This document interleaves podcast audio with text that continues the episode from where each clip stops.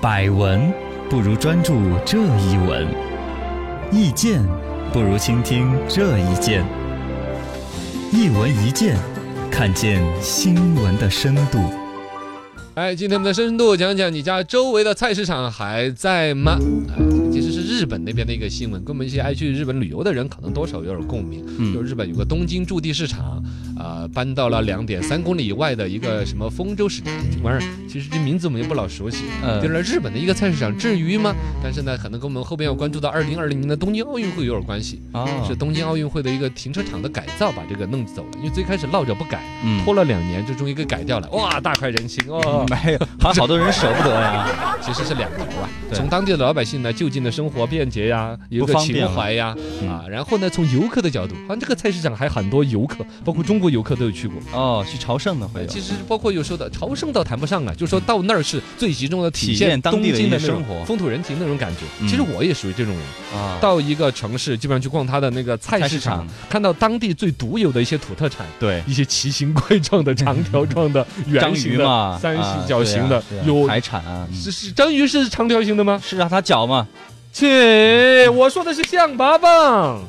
你非得要扯这个呢， 真的是。就是各种各样的形状，还有五角星儿啦那，形海状星很。吸引啊，啊，八着脚，呃螃蟹，嘿，总之有各种各样的一些当地独有的一些，不管是刚才说日本这个菜市场嘛，肯定就知道海鲜一类的嘛。对啊嗯你，到其他有农产品呐、地里边长的，树上挂的，哎有些果啊，有些菜呀、哇，夸张到点儿。对我出去旅游啊，跑那么多乱七八糟的地方，真的印象最好的有一个市场，就是在这个摩洛哥有一个千年古城，叫做菲斯。菲斯就是说有一个集市，号称一千多年一直没有断过事儿嚯，天天的1000多年，啊，那里边就各种各样奇形怪状的一些草啊，这个乱七八糟的一些玩意儿，哇，可以是跟那个一千零一夜里边的一些故事场景一样的很。有童话的感呃，觉。总之，市场尤其像菜市场，是最集中的体现当地的风土人情的。嗯而这样一个菜市场在日本那边，嘎，它搬迁，哎，多少引起了好多人对于自己身边菜市场的一个情怀的回忆。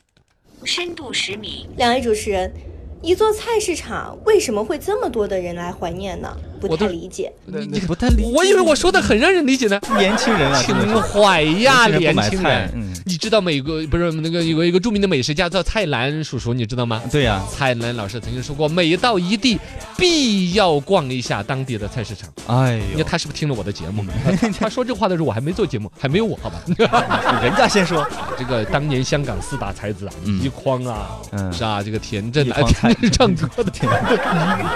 倪匡、蔡澜，啊。嗯，呃，反正就是四大才子对，我都不一一嗯唐伯虎我都朱枝山我都不一一例举了啊。 是是是嗯但蔡澜是美食这块儿相当了不得，他对我们川菜呀、成都来都有很多交集的，真的是这样子。哎，他的这个描述实际上，他作为一个美食家去看菜市场，可能更多的是从烹饪的角度嘛，啊，嗯，但确实，像一个菜市场，抛开美食家不说，就普通游客你去逛一下都有意思的。全球的游客，我们先前说日本的那个叫什么？呃，嗯驻地市场驻嘛地，那个是一九三五年，算起来，哦有哟，些年头了，快奔一百年了嘛，嘎，对呀，这是三五年就是约等于100年了 约等于八七八七八十年那个嗯菜市场嘛，是吧？啊，确实。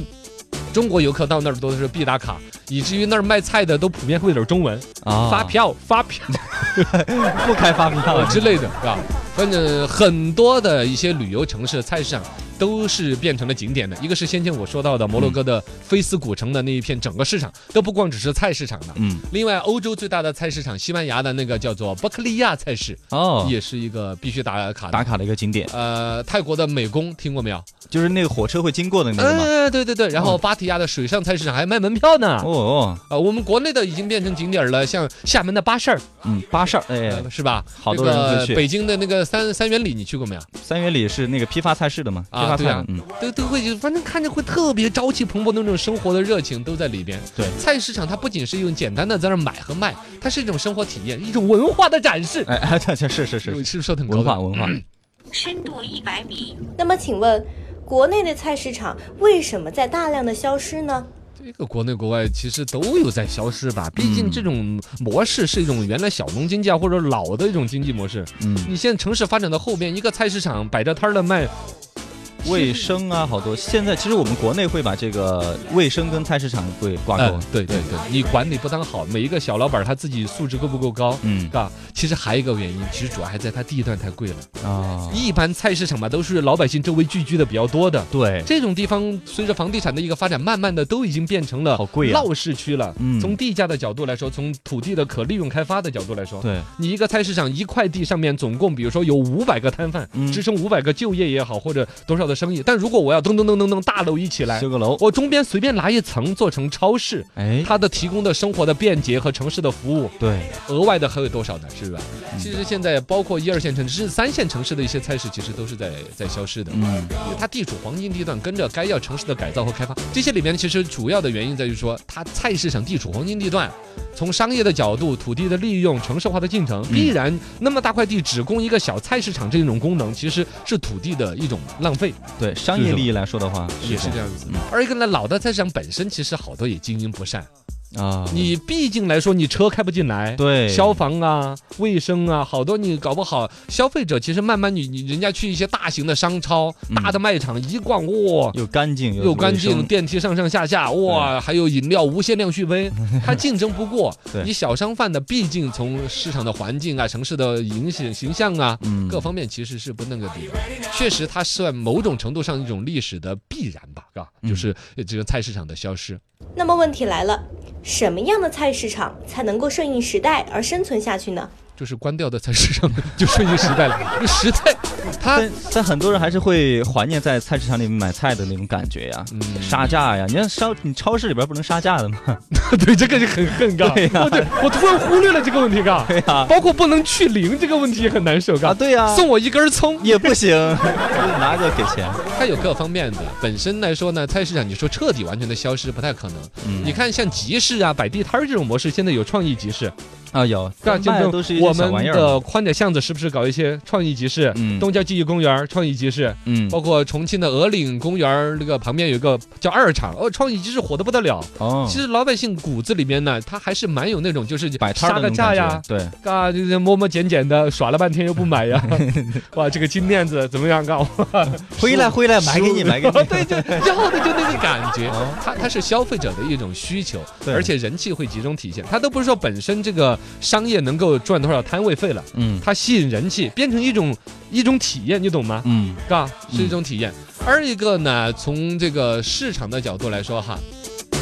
呃，这个运营方面，政府有菜篮子工程这种提法，对对对，其实主要是保证物价不要过高啊。嗯， CPI 的管控啊那些啊，集中它越多的一些菜篮子的一些工程，就近的供应这些菜品，嗯而且还有一个原因是，菜市场和超市还你说不能讲价是一个方面嘛，嗯另外一个核心的原因，超市是一个老板卖所有的菜，哦，对，菜市场是 N 多个老板卖同样的菜，哎你不光是买豌豆尖儿，对，就有张老板、王老板、李老板儿，哎是，吧？卖同样一款豌豆尖儿，这个时候你可以穿插于比呀不同的去老板看之间，跟他说，人家刚才那个才一块三一斤呢，你要一块八，你要上天呢， 哎，可以锻炼人的演技，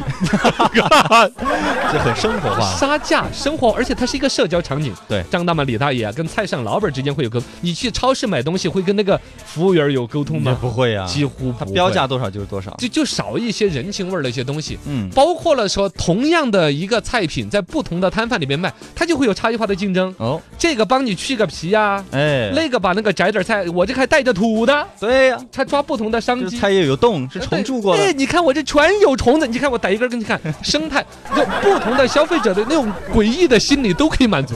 是也吧？哎是，对对对， 在菜市场里边，老板就会挖空心思，因为我这一个菜市场光是卖豌豆尖儿的，我都知道，大概我去进了同一款货的有有七个老板、八个老板，哎，他会再想办法去差异化、精细化的用户需求，给你提供一些满足，嗯，。包括夸你长得漂亮啊这些服务，你在超市就得不到对 呀，帅哥美女，哎，对，是啊，对，然菜后市场有它的一个好有好处。还有一个菜市场呢，还有一个就是关于菜农、嗯销售农产品的什么扶贫呢，啊现在这种提法。对，其实某种程度上，可能后边菜篮子工程是政府主导的，扶贫偏是政府主导的，嗯这两者某一种结合。嗯，政府比如说对于就近的在一些社区的附近开辟一些带有菜市场性质的东西，嗯然后让有一些比如说地方的蔬菜滞销了，直接在这儿摆摊儿。哎，啊，这些搭建起来都是蛮好的。当然，从需求上面，搞社交的回归啊呀，刚才说，呃，那个搞得好啊，烹饪食材的选择最新鲜的呀，嗯，啊，只是说需要从管理上面把脏乱差那些给去掉，环境搞好，卫生搞好，它是蛮好的一种能够长久的消费体验吧。